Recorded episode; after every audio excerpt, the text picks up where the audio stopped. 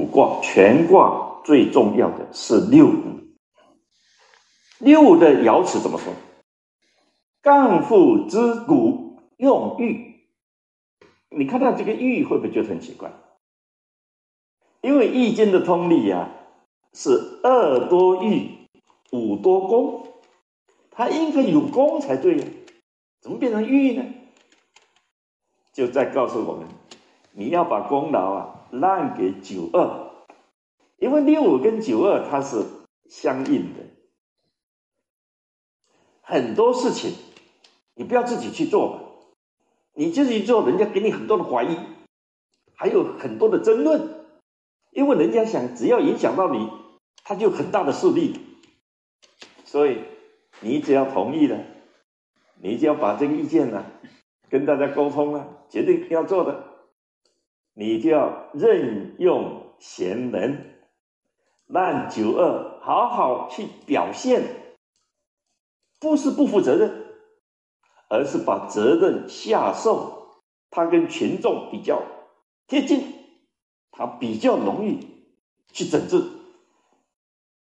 所以小象讲得很清楚，干父用欲。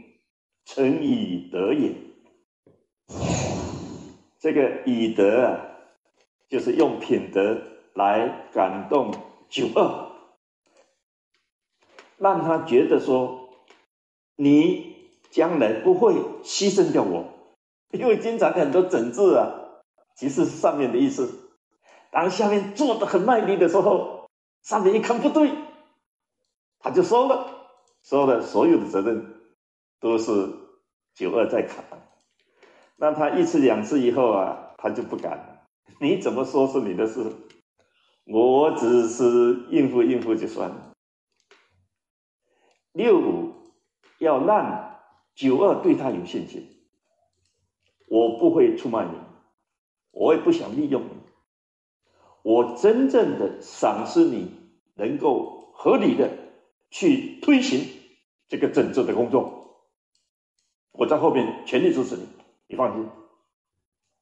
让他对你有信心，他就会好好去表现。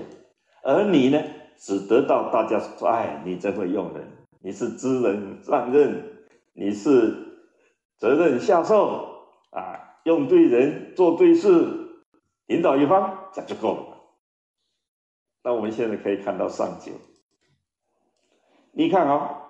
我们每一爻都叫古，只有到了上九爻古不见了。古不见就是整治完毕的嘛，那还什么古呢？不是王侯，高尚其士。高尚其士就是说我淡泊世事。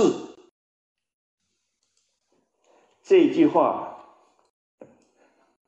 我们。曾经在《后汉书》的《佚名传》里面，把它引用过来，干嘛？来赞美允氏，因为你已经整治完成了嘛，就表示说我不居功嘛，我当初的动机很温很纯正，我到现在还是很纯正的，我事情已经完了，我不留恋这个职位。我做完了，我没有得什么好处。我具有像允氏一般的那种高尚的气节。这样的话，上九的小象那四个字，你才完全明白，叫做自可则也。则就是效法的对象，就叫责。后世的人就会效法你。把你当做一个榜样，怎么样去整治腐败？《礼记》有云：“傲不可长，欲不可纵，志不可满，乐不可极。”这也是卜卦给我们的警戒。任何事情都有它的过程与要点，只有立设大川，将问题逐一解决，最终才能清除腐败。那么，在整治工作中，哪些才是我们以后应该注意的首要问题呢？